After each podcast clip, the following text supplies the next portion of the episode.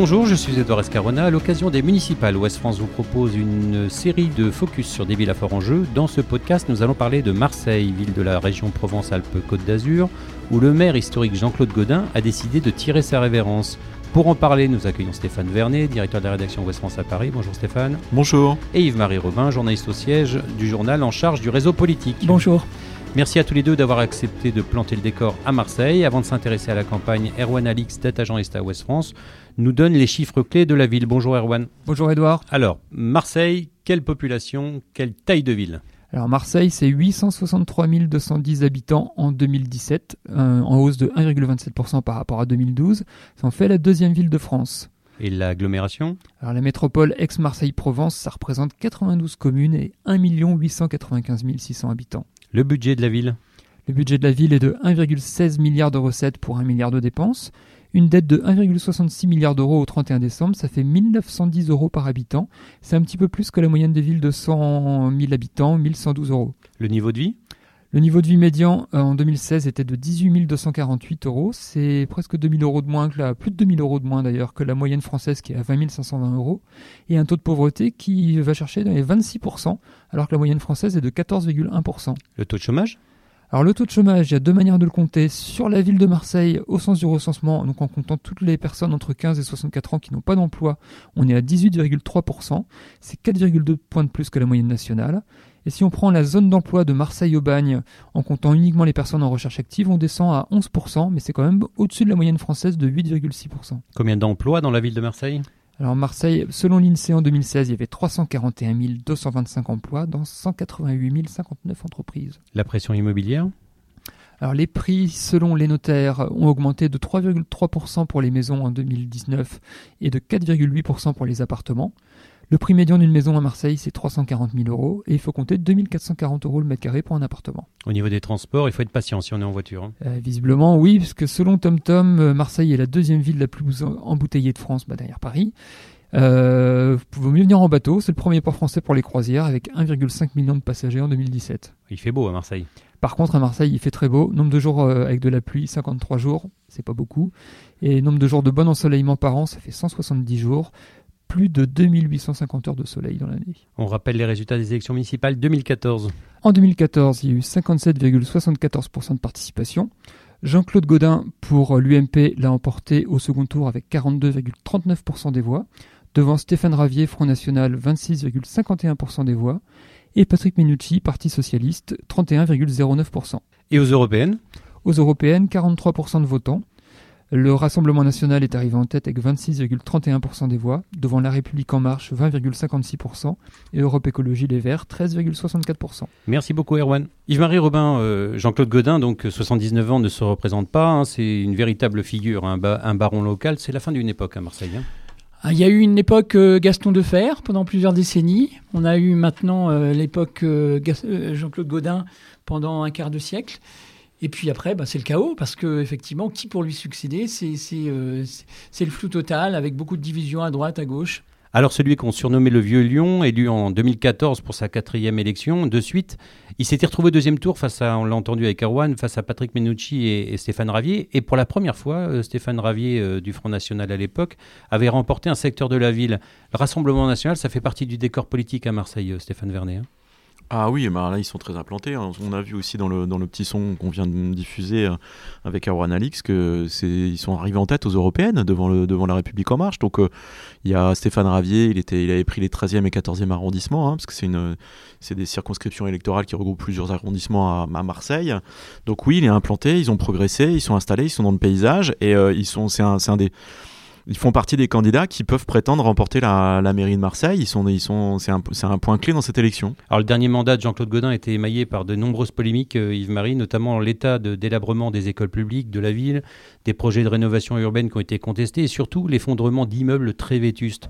Euh, la mairie était accusée d'être responsable de ces effondrements par un manque d'action euh, et on, s'est aperçu aussi que plusieurs élus locaux, les républicains notamment, étaient propriétaires de, de tels logements. Donc voilà, tout ça, ça, a contribué à, à terminer ternir un peu l'image Ouais. de, de- de Jean-Claude Godin Moi, et de son moi- équipe moi- moi, je souhaite bonne chance à son successeur parce que les- le chantier est immense à Marseille.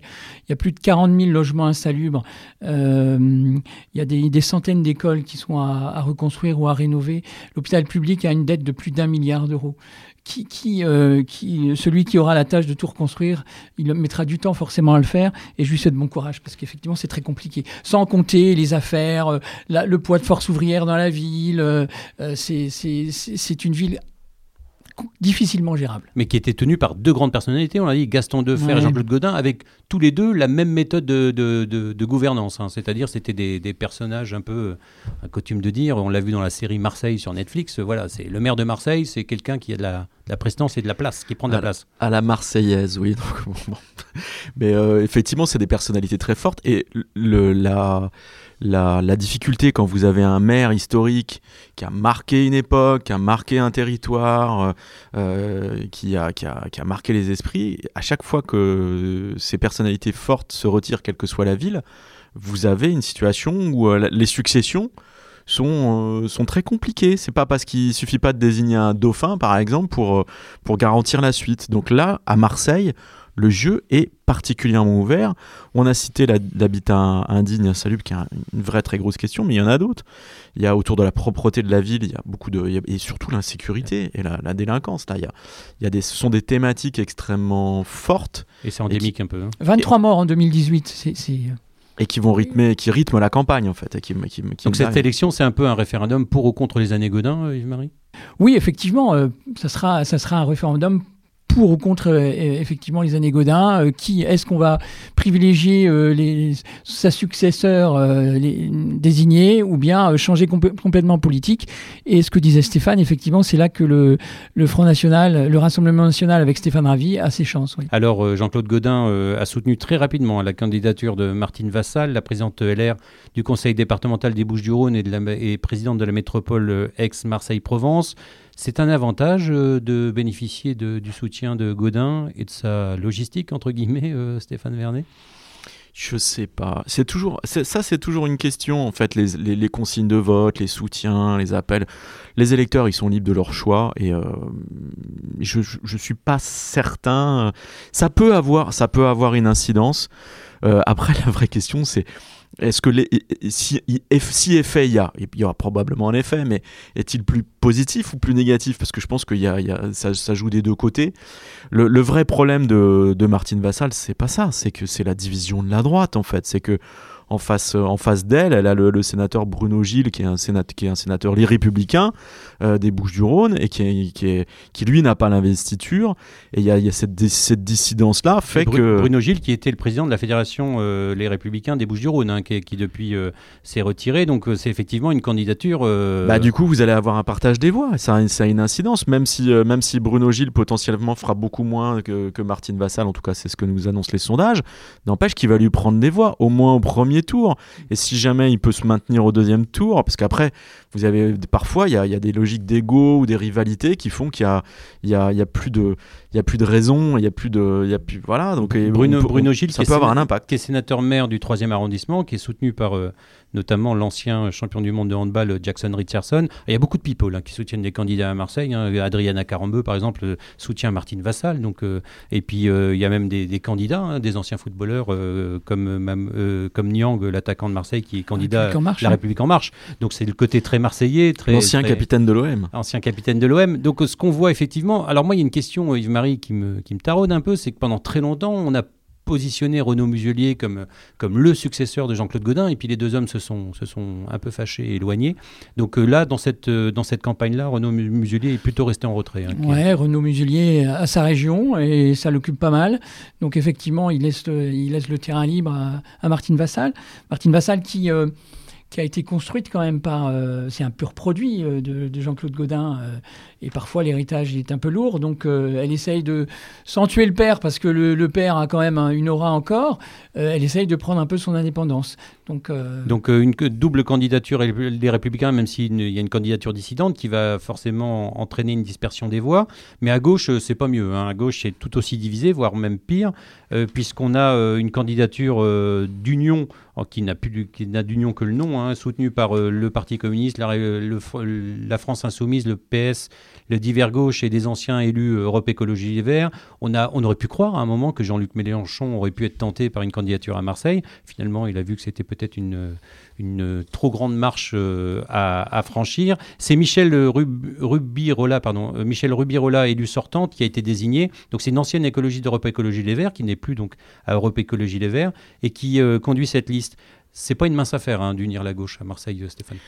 Non, mais euh, alors euh, Michel Rubirola, c'est la, c'est la, c'est la, c'est la seule à ma connaissance qui a réussi à avoir une pseudo-union euh, euh, d'un, camp, puisque en fait il y a le PS, il y a Génération, euh, le PC, la France Insoumise, le Printemps Marseillais et, le, et la liste qui, qui réunit le, plus de formations euh, politiques euh, différentes à ma connaissance. Les autres sont assez homogènes.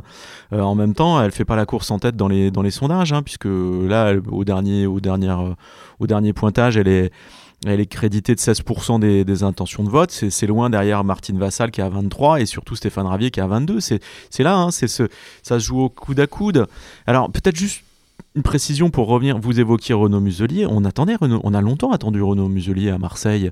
Et alors c'était une relation quand même très euh, à la méditerranéenne. Euh, ça a été longtemps le grand amour entre Muselier et Godin, le maire sortant.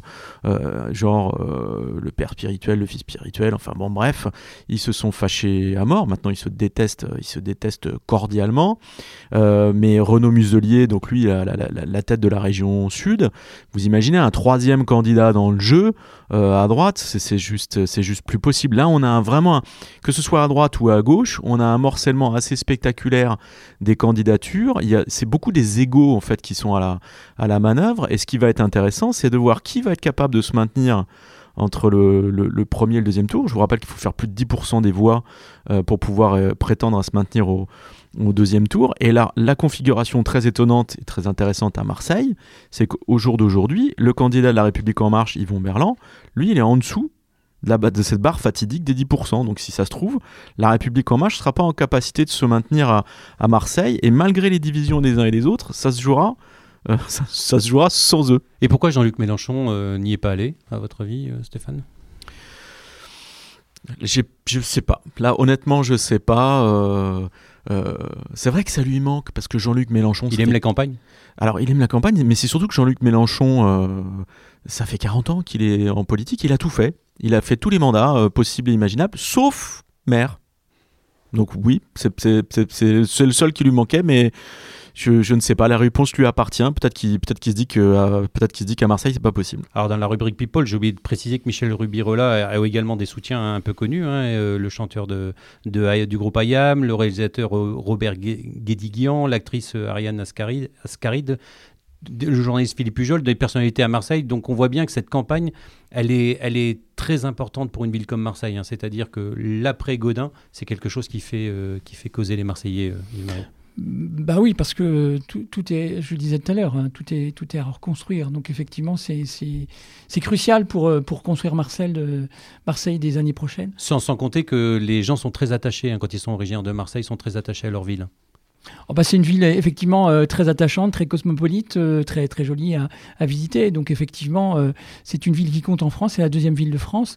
Donc euh, elle sera cr- scrutée de près et effectivement, je pense que euh, il va y avoir, euh, il va y avoir un grand barrage pour empêcher le, le- le Rassemblement national de, capter cette ville. Euh, On va, on va évoquer tout à l'heure euh, front républicain, pas front républicain, en cas de, bonne position du Rassemblement national au deuxième tour. Mais je voudrais rester sur les Europe Écologie Les Verts, qui là encore est dans une stratégie, euh, comme dans la plupart des grandes villes en France, d'y aller seul, euh, avec sa propre liste, plutôt que de, soutenir Michel Rubirola, qui est une ancienne euh, élue euh, écologiste. Ils ont décidé de conduire leur propre liste avec Sébastien Barle, ex-assistant parlementaire européen, qui, qui conduit une liste autonome. Là encore, c'est une stratégie euh, un peu d'isolement, euh, Stéphane? Bah, c'est la stratégie nationale qui est la leur, c'est-à-dire euh, ils veulent plus être une force euh, politique d'appoint. Les Verts ont décidé d'abord ils, ils ont ils ont des candidats partout. Je crois qu'ils ont des candidats dans 39 sur 40 des plus grandes villes de France, ce qui est, ce qui est très très différent de ce qu'ils avaient fait en 2014. En 2014, ils, étaient présents, ils avaient des candidats et des listes dans la moitié des grandes villes, hein, une vingtaine sur 40. Là, 39 sur 40, ils veulent être partout, ils veulent être partout seuls, et leur idée, c'est d'arriver en tête, enfin pas en tête, mais arriver avant les autres forces de gauche au premier tour des municipales pour pouvoir faire ce qui leur a été imposé jusqu'à maintenant, c'est-à-dire euh, ne plus être ceux qui doivent s'allier avec les, les, les, les, plus gros, mais proposer à leurs alliés d'hier de s'allier avec eux pour pouvoir, euh, pour pouvoir l'emporter. Euh, à Marseille, je ne sais pas comment ça peut fonctionner. Aujourd'hui, euh, les Verts sont, sont en dessous de la liste du printemps marseillais conduite par Michel Rubirola et, l'Union de la gauche. Hein. Elle, elle est créditée de 16% de, des intentions de vote. Stéphane Barle, il est à 14%, donc Europe Écologie Les Verts est un peu en dessous. additionner les deux ne veut pas dire qu'ils auront forcément 30% des, suffrages au deuxième tour, c'est pas aussi simple. N'empêche que dans une stratégie dans laquelle vous auriez le, euh, Stéphane Ravier euh, présent au deuxième tour, donc Rassemblement National, euh, une liste républicain, enfin républicaine avec emmenée par Martine Vassal, il faudrait voir comment se comment se, comporterait notamment l'électorat La République en marche s'ils n'ont pas de candidat au deuxième tour, s'il y a une union en fait gauche et vert au deuxième tour? On peut, on peut avoir un report de voix étonnant et on peut, on peut avoir des surprises. Tout, tout n'est pas fait, c'est très ouvert. Alors, toujours à gauche, pour rester euh, sur les, candidatures euh, euh, un, peu, un peu solitaires, mais qui sont des personnalités quand même localement, il y a la sénatrice Samia Gali, ancienne socialiste, qui a depuis rompu les liens avec sa formation. Elle aussi, elle a décidé de maintenir sa candidature. c'est quand même un choix un peu étonnant au moment où la gauche essaye de s'unir. Oui, c'est très fragmenté, mais il y a, beaucoup de. Mais d'une manière générale, cette année, dans les municipales et dans les grandes villes, il y a beaucoup de batailles d'ego. C'est-à-dire, il y a des gens qui sont persuadés qu'ils ont un destin, qu'ils peuvent faire quelque chose, euh, et qui finalement ne, ne, tiennent aucun compte euh, de, de, ce que leur prédisent les, les sondages, parce qu'ils sont persuadés que le jeu est ouvert et qu'ils qui peuvent, euh, qui peuvent marquer des points. Mais Samia Gali, elle aurait aimé s'entendre avec La République En Marche. Hein. mais La République En Marche a fait un autre choix qui est de désigner Yvon Berland, euh, l'ancien président de l'université d'Aix-Marseille, comme chef de file. Donc La République En Marche, là encore, dans une stratégie un peu, un peu solitaire. Mais je, crois que chacun, chacun euh, aussi a la volonté de se, se compter et se voit plus beau qu'il n'est ou espère faire des scores ou créer la surprise. Sauf que bah, tout le monde ne créera pas la surprise. Et, mais, ce, contexte de division, quand même, on en revient toujours aux mêmes choses, c'est que ça peut profiter à Stéphane Ravier quand même. Ah bah carrément. En fait, la vérité, ce qui est vraiment intéressant, c'est de voir qui pourra se maintenir au deuxième tour et qui, parmi ceux qui peuvent se maintenir au deuxième tour, accepteront de rejoindre ou de fusionner ou simplement de se retirer au profit, euh, profit de, candidats ou de, ce qu'on appelait autrefois un front républicain. Là-dessus, la République en marche a eu un discours très clair. Maintenant, il faut voir si elle l'applique vraiment, ce qui n'est pas sûr du tout, parce qu'on voit bien qu'un des problèmes de la République en marche, c'est qu'encore une fois, c'est beaucoup d'ego c'est beaucoup de, de, gens qui, qui, partent à l'aventure en, pensant qu'ils ont un destin ou sur des, des dynamiques un peu solitaires. Et euh, même si la consigne au niveau national est de dire partout le Front National, le Rassemblement National, pardon, peut, peut faire quelque chose, on retirera nos candidats. Est-ce que les candidats en position de se maintenir et que le rassemblement, que le, la République en marche invitera à se retirer, est-ce qu'ils vont tous le faire? Je suis pas sûr. Ça, va être intéressant à regarder gagner, aussi. Pour le Rassemblement national, gagner Marseille aura autant de retentissement que, que Paris gagné par la République en marche. Donc c'est très stratégique. Et je pense qu'effectivement, vous parliez de front républicain, il va y avoir un front républicain pour empêcher... Euh, il y avait une personnalité de la République en marche qui aurait pu euh, être candidate euh, et qui est, un Marseillais bien connu, c'est Christophe Castaner, le, le, le, ministre de l'Intérieur. Lui aussi, on aurait pu imaginer il y a quelques années qu'il aurait pu se poser en, en successeur de Jean-Claude Godin. On voit bien qu'il est un peu occupé actuellement c'est ça, il est englué dans, dans, une, dans des, dans des, dans des pas, difficultés pas Et puis sa popularité n'est pas forcément très haute. Voilà, hein. donc ça aurait été une candidature un, peu risquée. Donc justement, La République En Marche a, euh, investi Yvon Berland, on en a parlé, mais là encore, puisqu'on reste sur le thème de la division, certains proches d'Emmanuel Macron, comme Jean-Philippe Agresti, qui se voyaient lui investir, finalement ont décidé eux-mêmes de, présenter des, listes. C'est quand même un peu étonnant quand même que, que, ces partis n'arrivent pas sur le plan local à trouver finalement des personnalités qui, bah, qui rassemblent tout le monde et qu'on se retrouve finalement avec un contexte de, division qui, là encore, on l'a vu avec les résultats de Jordan Bardella aux, élections européennes, peuvent profiter à un parti qui, lui, mène sa barre tranquillement, qui s'appelle le Rassemblement national Alors, plusieurs choses. Moi, je reste convaincu que là où le Rassemblement national a le plus ses chances, c'est pas à Marseille, c'est plutôt dans des villes comme Perpignan, par exemple, qu'il faudra, qu'il faudra regarder, parce que ce serait une ville de plus de 100 000 habitants qui basculerait. Marseille, c'est plus compliqué, quoique, encore une fois, avec le, le, poison de la division, etc. Il peut, il peut se passer des choses. Après, pourquoi est-ce que c'est aussi, pourquoi est-ce qu'il y a autant de gens euh, Alors, plusieurs choses. Un, euh, la présidentielle et législative en 2017 ont complètement fait exploser ou imploser le paysage politique national, avec les deux grands partis de gouvernement qui sont le PS et les Républicains, en fait, qui, ont, euh, qui, qui, se sont éparpillés façon, façon puzzle. Ils s'en sont toujours pas remis en réalité. Et vous avez, vous avez, euh, vous avez ce que j'évoquais tout à l'heure, un certain nombre de gens qui pensent qu'ils peuvent avoir, dans ce contexte très morcelé, très fragmenté, très bizarre finalement, où la recomposition du paysage politique français a toujours pas eu lieu, vous avez un certain nombre de gens qui se disent que euh, bah, eux aussi, ils peuvent avoir un destin, que c'est peut-être leur moment et que après tout, sur un malentendu, ça peut marcher. Et puis la dernière chose, c'est que la République en marche, moi, me rappelle, euh, enfin, c'est un très jeune mouvement, c'est un très jeune, euh, bah, pas parti, parce que c'est pas un terme qu'ils utilisent, mais un très jeune mouvement qui est pas du tout structuré. Et en, réalité, ça me rappelle ce qui est arrivé au MoDem.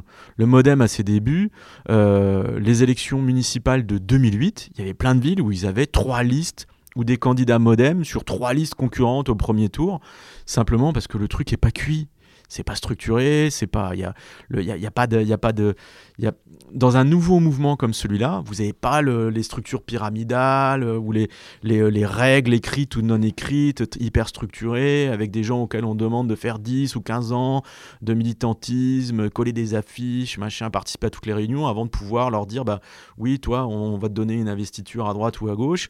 Et là, on, est dans un, dans, un, dans un système où euh, vous avez des gens qui déboulent de nulle part et, et qui pensent qu'ils peuvent faire quelque chose. Alors peut-être pas forcément à Marseille, mais à d'autres villes où c'est où c'est où c'est flagrant. Encore une fois, tout ça est très embrouillé, tout ça est très confus. Et, euh, et du coup, y a, ben, les candidats ne suivent pas tous les consignes de leur mouvement ou de leur parti.